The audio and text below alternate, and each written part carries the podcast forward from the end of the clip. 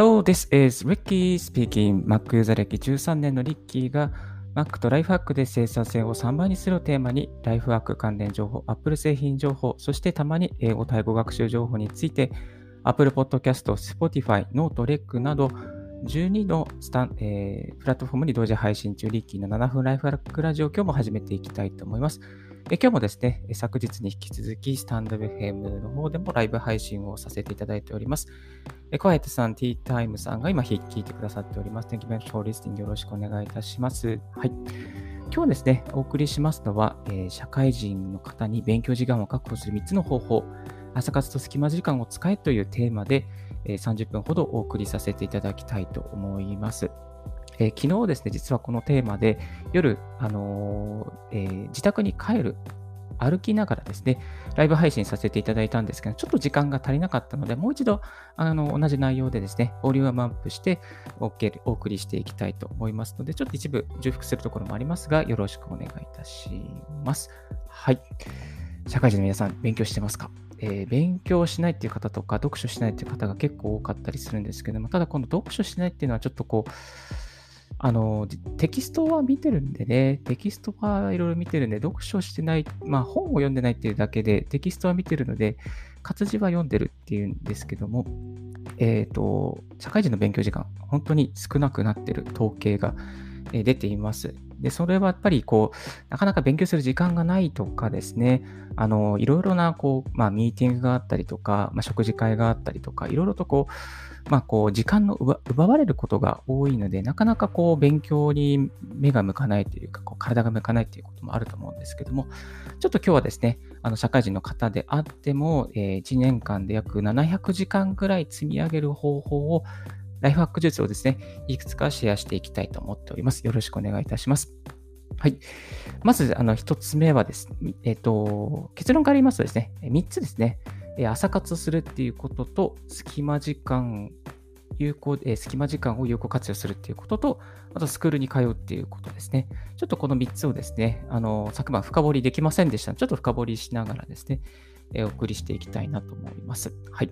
まず一つ目、朝活についてなんですけども、朝活はやっぱり一番、あの、何ですかね、効果的だと思います。一番ですね、この一日の積み上げをしやすくなっています。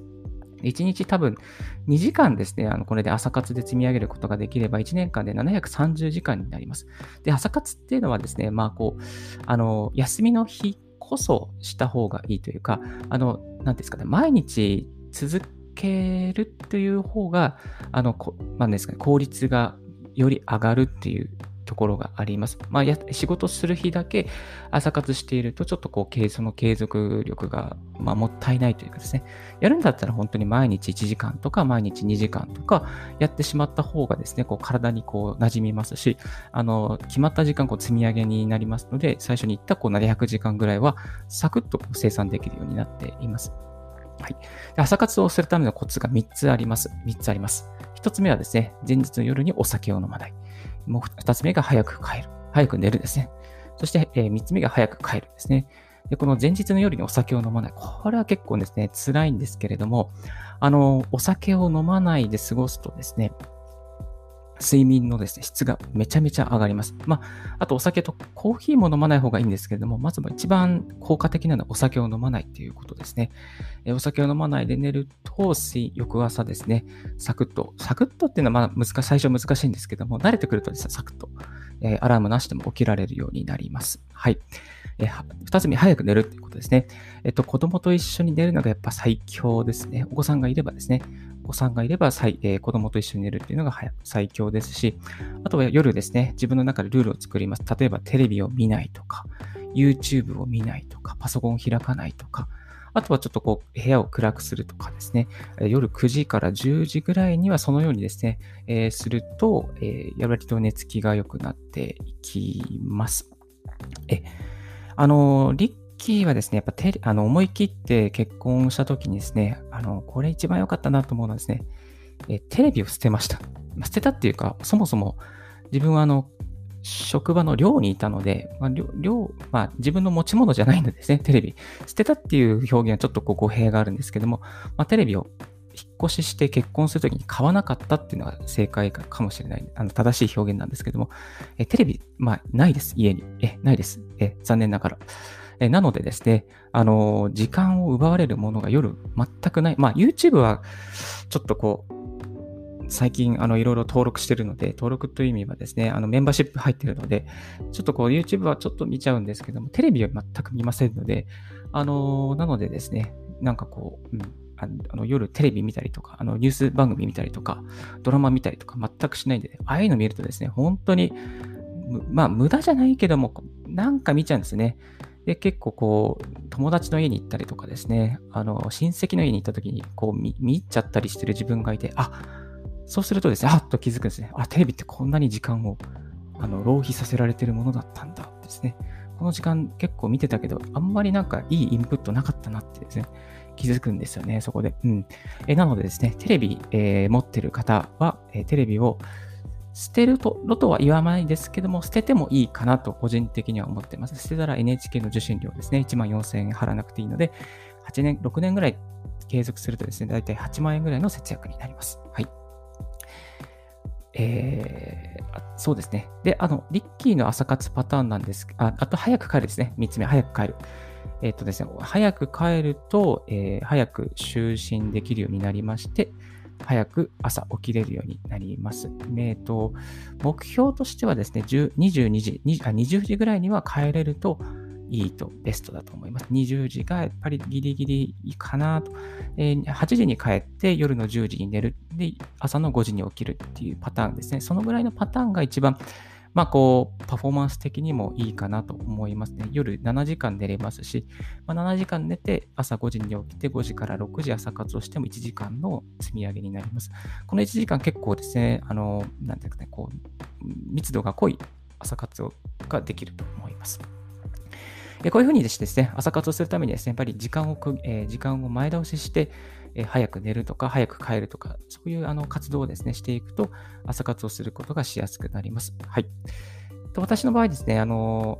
毎朝4時から4時半ぐらいに起床して、早い時に3時ぐらいに起きてるんですけども、ほぼ朝活ではですね、アウトプットをしています。アウトプット何をしているかというと、えー、ポッドキャストとか、ラジオとかですね、えー、ブログの更新をしています。本当、ほぼそういうアウトプットをしていて、まあ、読書もしていますけども、えー、メンタルヘルスに近いですね、朝活しているので、はい。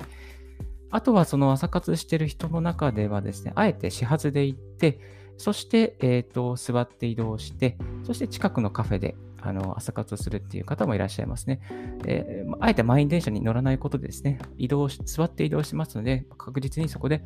積み上げをすることができる。そして近くのカフェでも朝誰もいませんので、まあ、こうサクッとですね、勉強することができるっていうですね、前倒して仕事をすることもできると。この始発で行くっていうパターンもえー、結構おすすめではあります。はい。えー、2つ目、えー、隙間時間の有効活用ということでお送りしていきたいなと思います。えー、特に注目するべきはですね、え通勤・通学の移動時間帯ですね、ランチの移動とランチの時間ですね。えっ、と、この通勤・通学の時間はですね、やっぱ寝ているだけだったりすると、ちょっともったいないなというふうに思っています。結構寝てる人だったりとか、スマホをいじっていてインプインプットしてるだけの方も中にはお見かけすることが多いですね。はい。えっ、ー、と、スマホで、えー、いろいろとインプットだらけですとですね、ちょっとこう、あの、アウトプット、まあ、インプット6割、アウトプット4割っていうふうに言われてるんですけども、まあ、いろいろと SNS の記事を見たときにですね、SNS 動画とか、記事を見たときに、インプットしてただリツイートしてるだけだともったいないと思います。はい。このあえ、まあ、そこに自分の考えとか自分の感じたことをですね、箇条書きにしてもいいから、そこに書いて、アウトプットするとですね、あの、なんていうかな、こう、その、そのアウトプットが、なんつ脳に焼き付くというか、あの記憶に残ります。はい。えー、ですので、ただただこう、あ、いいねってリツイートしたりとか、ライクボタンを押すだけだと、えー、それの、その情報がですね、自分の中に残りませんので、インプットしつつアウトプットしていく。えー、まあ、隙間の時間の中、移動時間の電車の中でもですね、あの、何かな、こう自分が感じたこととか思ったこととか意見を述べてアウトプットすると、その後ですね、あ、こういう記事があったんだ、こういういい情報があったっていうことで人に紹介しやすくなりますので、ぜひやってみていただけたらなと思います。はい。で、移動時間ですね、活用方法、おすすめ方法はですね、3つあります。1つはですね、えー、歩行時間にも注目するっていうことと、2つ目が、えー、交通手段、駅の区間でやることを決めるっていうことと、えー、3つ目がですね、人が少ない電車に乗る、列車に乗るっていうことですね。この最初の1つ目、歩行時間にも注目する。歩いてる時間はですね、結構、あの、インプットもアウトプットトも、えー、できるんですけどもで、できるのであればアウトプットの方がしやすいですね。立ちながらアウトプットをする。歩きながら、えー、スマートフォンをいじるのは難しいので、例えば具体的に言うならば、英語のシャドーイングをしたりとか、えー、リスニングをしたりとか、えですね。特にあの、リスニングじゃなくてシャドーイングをすることをお勧めします。で、歩いてるっていう立っている状況の中ですと、立ちながらこうアアウトプットしていくと結構記憶にこれもまた残るんですよね。えっ、ー、と、なので、歩きながらシャドーイングをしていくっていうこととか、あとはですね、あの、歩きながら、まあ、音声配信、シャドーイングじゃないですけど、音声配信をするっていうことも一つ、えー、おすすめです。歩きながら、リッキーの場合は、スタンド FM でライブ配信もしていますし、まあ、その収録の配信もしていますし、またたまに、あの毎日、ほぼ毎日ですね、音声ツイートもしています。実はツイッターでですね、音声ツイートができるようになってるんですよ。えー、ツイッター立ち上げていただいて、なんか縦縞の中しま、えー、しましまのですね、アイコンがありまして、そこを叩いて、えー、音声を収録すると、まあ、ライブじゃないんですけど、音声ツイートができるようになります。あと、ツイッターと連動してペリスコープをやったりですね、それはペリスコープはライブ配信なんですけども、そういう配信をするのも楽しいんじゃないかなと思います。あ、ベイクマさん、ありがとうございます。Thank you very much for joining. はい。ありがとうございます。はい。えっ、ー、と、あとですね、交通手段、駅の区間でやることを決めるっていうこともですね、なかなかあのいいです。例えば、家から駅は、まえー、の英語のシャドーイング、駅から駅は、えー、何か本を読む、駅からオフィスの歩いてる区間はまた何か違ったことを、えー、音声ツイートをするとか、シャドーイングをするとか、その区間ごとにですね、え決めてやるとですね、こうきっかけ、まずはあの、きっかけを生みやすいですね。きっかけ、あ、駅に着いたから、じゃあ次はこれをやろうと。あ、乗り換えをしたから次は、あこの勉強をしようとですね。そういう、この、ちゃんとした時間のが読めるっていうのがあります。特に日本の公共交通はですね、時間に対して正確なので、この日本の公共交通のですね、正確さを使って、あの、なんですかね、この時間を積み上げていくっていうのは、その特に歩いてる区間でこれをする。で電車に乗ってる区間でこれをする。まあ、例えば YouTube を見るとか、え何々をする、えブログを書くとか、Twitter でツイートをするとか、で駅からオフィスの歩いてる間で、えー、シャドーイングをするとか。この歩いてる間は先ほどお伝えしたように、シャドーイングとかアウトプット系がおすすめです。で、駅から駅のですね、え電車に乗ってる間とか、モノレール、バスとかに乗ってる間は、えインプット系がおすすめです。ですので、歩いてる区間にアウトプット系、えー、乗ってる区間に、ね、インプット系ですね。特に満員電車の方、中ですと何もできなかったりするので、えー、リッキーのおすすめは Audible ですね。オーディオブックで学習する。 Audible で音声音声学習するとか、あと海外のポッドキャストですね。海外のポッドキャスト楽しいですよね。えー、で、英語学習するとか、いろいろ海外の情報を得るとかですね。あと、ちょっとマニアックなんですけども、海外のラジオを聞くとかも、あの、意外といいですね。え海外のラジオを聞く方法いろいろあるんですが、一つおすすめなのは、あの TuneIn っていうアプリですね。TUIN、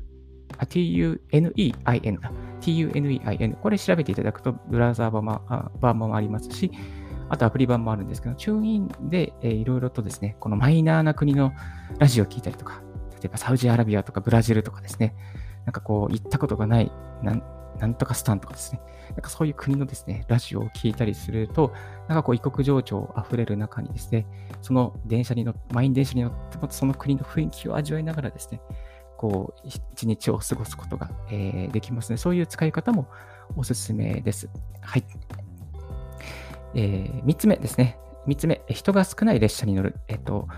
あ、これは、あの、まあ、なんで人が少ない列車に乗るってなかなか難しいんですけども、ただ、その同じ、例えば重量編成の中でもですね、あの前の方は混んでるけれども、後ろの方は空いてるとか、あと、中間のこので、この列車のこのドアの位置はですね、あえ結構空いてるとか、そういうことが、あの、あったりします。なので、何かこう、ちょっと同じ自分の乗ってる列車をですね、少し研究してみていただきたいなと思いますね。研究してみると、あ、このドアのこの位置は意外と人が空いてるとか、あ、ここで人が降りるから、あ、座れる可能性があるとかですね。結構そういうことって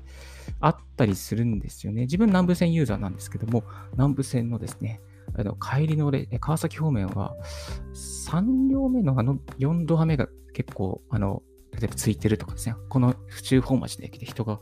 降りるので、そこで乗り、えー、座りやすいとかですね、えー、そういう、なんかそういったニッチなところなんですけども、そういうところですね、あえてこう、探したりするのも、あのあり、まあ結構楽しかったりしますね。で、電車の中ですね、やっぱ優等列車、えー、快速とか急行、通勤快速とかですね、まあ、通勤特急とか、そういう列車が設定されているところもあると思うんですけども、まあ、あえて、その、そういう、その混雑するとか、速達型の列車に乗らないで、各駅停車に乗ってみるっていうのも、この隙間時間っていうかですね、え移動時間を、まあ、あえて長くすることで、その自分の勉強時間、積み上げ時間を増やすっていうやり方もあります。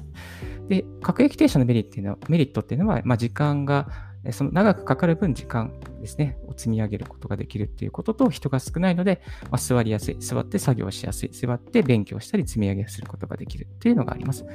で、個人的にはですね、ライナーも結構おすすめなんですけども、例えば500円払ったとしても、500円分の積み上げをできるかっていうと、まだまだそうじゃないっていう部分もあるかもしれません。まあ、ブロガーとかアフィリエーターの方はですね、えー、例えば30分集中する時間があれば、その集中した分積み上げて500円分回収するっていうことはもう簡単だったりしますけども、なかなかこう、そこまで行き着いてない方も、まあ、私も、私がそうそうなんですけども、30分時間があってもですね、そんなすぐには回収できませんので、えっ、ー、と、あえて私は各駅停車に乗って、人が少ないところでゆっくりパソコンを開いて積み上げをしていくっていうことが、えー、おすすめなんじゃないかなと思います。えっ、ー、と、あとは、まあ、駅のホームで、まあ、駅の終着駅についてもですね、駅のホームちょっと座って、あのちょっとパソコンを開いてですね、あの作業するっていうなんかやり方なんかもありかなと思います。はい。あ、ローさんとか、えー、聞いていただいてありがとうございます。Thank you very much for joining. ありがとうございます。はい。そして、えー、次ですね。隙間時間の活用法3つ目、ランチ時間の活用っていうのがあります。このランチ時間も結構バカにならないですよね。あのランチ時間、例えばお昼休みの休憩1時間があったりすると、丸々1時間をランチに使ってしまうと、ちょっと時間の使い方としてはもったいないかなと思いますね。ランチ時間雑談したり、タバコを吸ったりとかですね。いろいろとやり方、使い方があると思うんですけども、ランチ時間1日10分でも積み上げることができればかなりの時間になりますし、ランチ時間をですね、そっくりそのままですね、お昼休みをそっくりそのまま積み上げにしていく、勉強時間にしていくっていうことも、えー、やり方次第では、えー、できなくもないです。えー、ランチ時間の過ごし方は3つあります。えー、まずは1つ目はデスクで作業するっていうことと、2つ目は会議室にこもるっていうことと、えー、3つ目は食べないっていう選択ですね。ちょっとストイックなんですけども、紹介させていただきたいなと思います。えっ、と、まずはですね、デスクで作業するっていうことですね。えデスクでお弁当を開いて作業するって。ちょっとこれはですね、あの、デスクにいながら勉強っていうやり方なんですが、まあ、電話を取ったりしなきゃいけないんで、あの、その集中力が途切れるっていうデメリットがありますが、ただですね、デスクの環境にあるもので何か積み上げをしたいとか、大きなその重たい本を持ってるとかね、そういう場合はですね、デスクの方が、まあ、こう、重たい荷物を持たないでやっていけるので、まあ、やりやりやすいなっていうのはありますね。えっ、ー、と、二つ目ですね。会議室にこもるっていうのがあります。え、会議室にこもる、空いてる会議室を見つけて、そこにこもって、え、おにぎり2つくらい持っていって、え、食べます。え10分で食べて、50分は、あとは会議室でコツコツと積み上げ、ブログを書いたりとか、まあ、こういうスタンド FM を聞いたり、配信したりとか、また勉強したりとか。で、1日、例えばですね、50分生産することができれば、え1年間でなんと365日仮に積み上げたとすると、304時間の積み上げになります。えー、ですね、結構これバカにならないので、えー、これはですね、やっぱりちょっと工夫して積み上げていくことがいいんじゃないかなと。いいですね。いいですね、絶対。はい。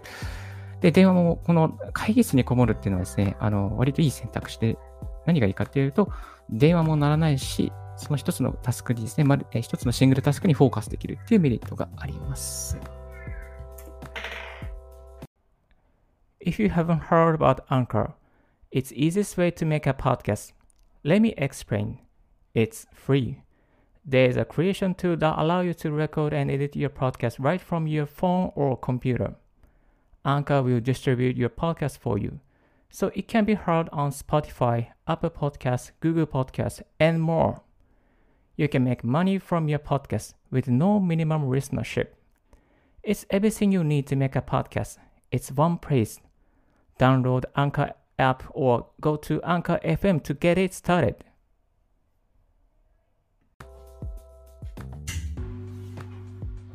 はい。ちょっと一旦ブレイクさせていただきました。ちょっとドアが開いてたので、子供の声が。はい。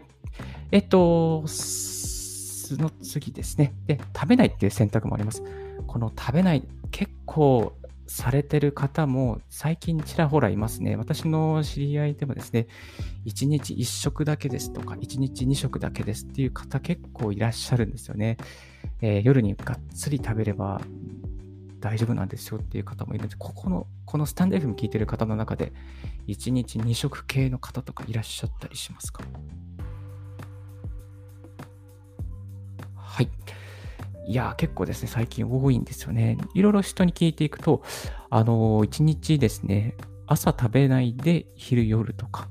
あと朝昼食べないで夜だけとか、で昼どうしても何か食べたくなったらナッツとか、ちょっと飴を舐めたりとか、水をがっぷりのがっつり飲んだりして、なんかこう我慢してるっていう場合もあったりして、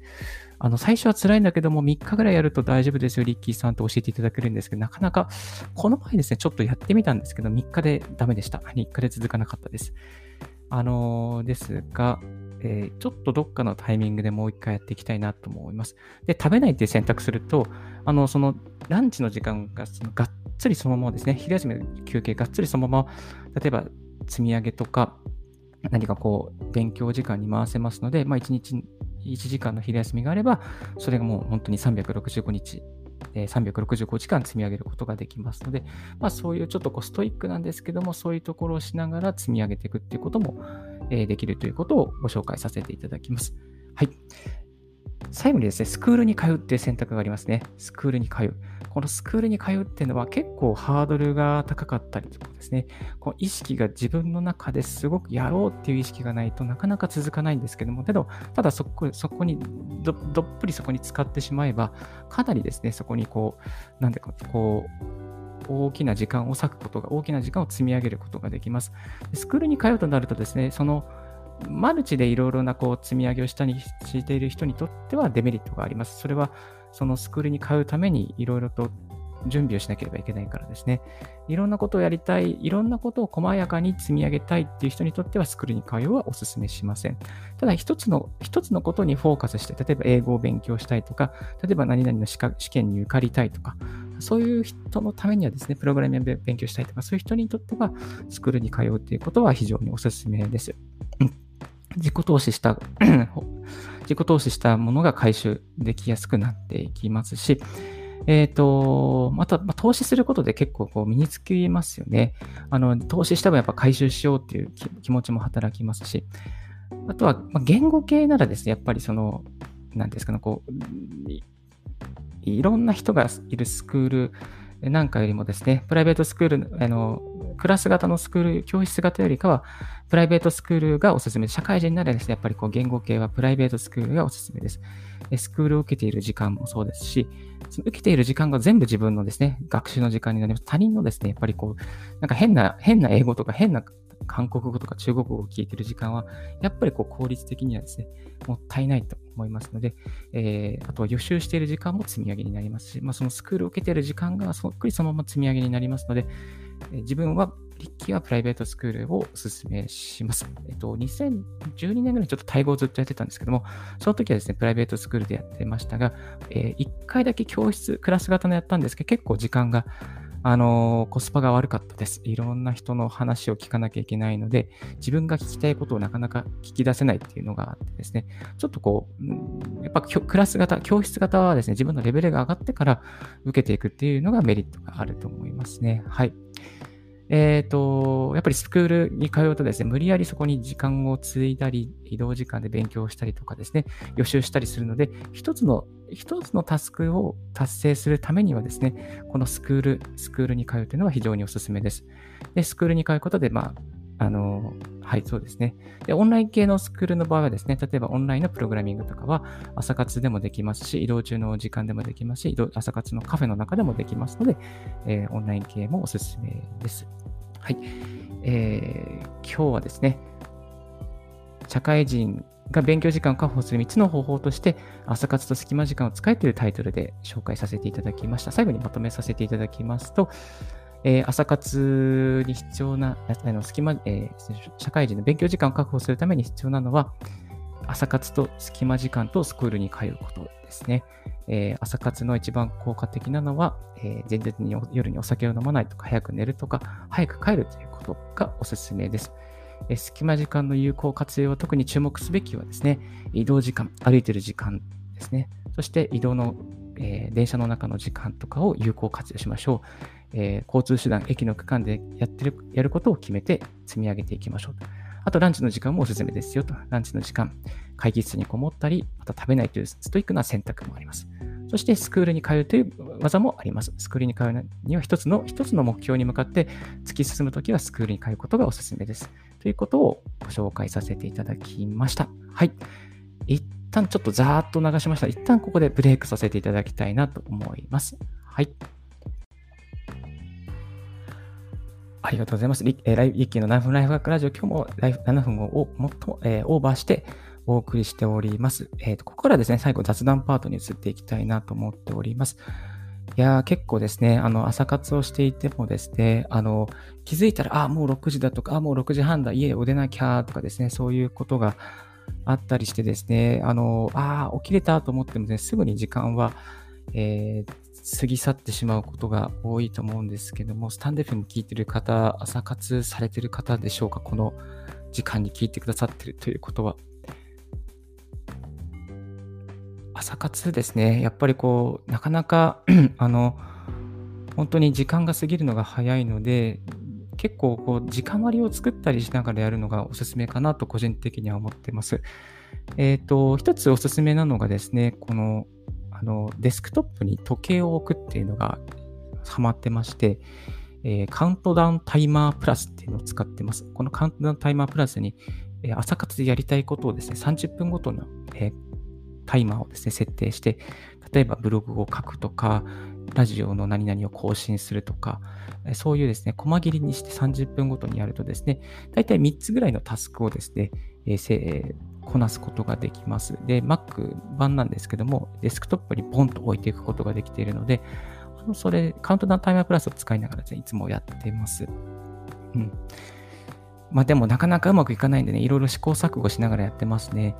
最近あの、ツイッターでですね、ハッシュタグ朝活でよく読みかけするダカポポさんっていう方がいらっしゃるんですけども、この方がですね、見事つい、えー、100日の朝活を達成したということで、ツイートされていて、ちょっとコメントをさせていただいたんですけども、ダカポポさん、本当に素晴らしいなと思います。えっ、ー、と、まあ、こう、ツイッターで積み上げを表明したりとかですね、可視化することで、何日達成したか可視化可視化することで、まあ、自己肯定感とか、達成感がですね、えー、できるので、そういったところもですね、SNS の良いところじゃないかなと思います。はい。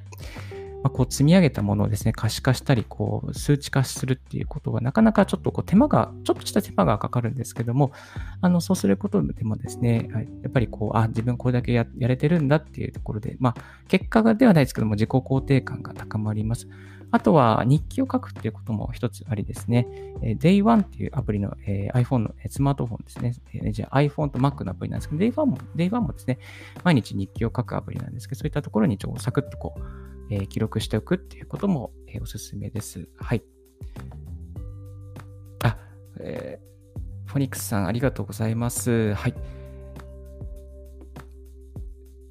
今日はですね、えー、と、今は、